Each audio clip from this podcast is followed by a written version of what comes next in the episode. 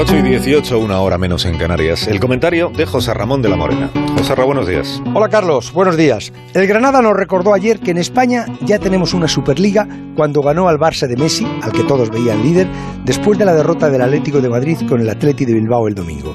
Ese Barça tenía a su alcance ayer ponerse líder en solitario, pero el Granada demostró otra vez que con Diego Martínez nada ha sido casual. Un gran técnico y un gran equipo que han cambiado la angustia del descenso por la ilusión de meterse de nuevo en la Europa Liga.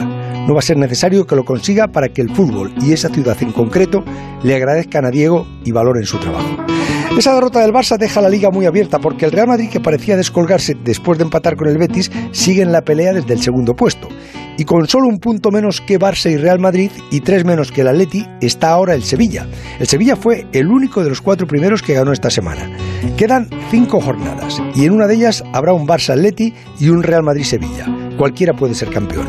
Una Superliga con todas las letras mayúsculas. Y mientras el Villarreal, que es quinto en la liga, superó al Arsenal en la Europa League, al que dejó escapar vivo porque lo tuvo muerto con 10 en la segunda parte.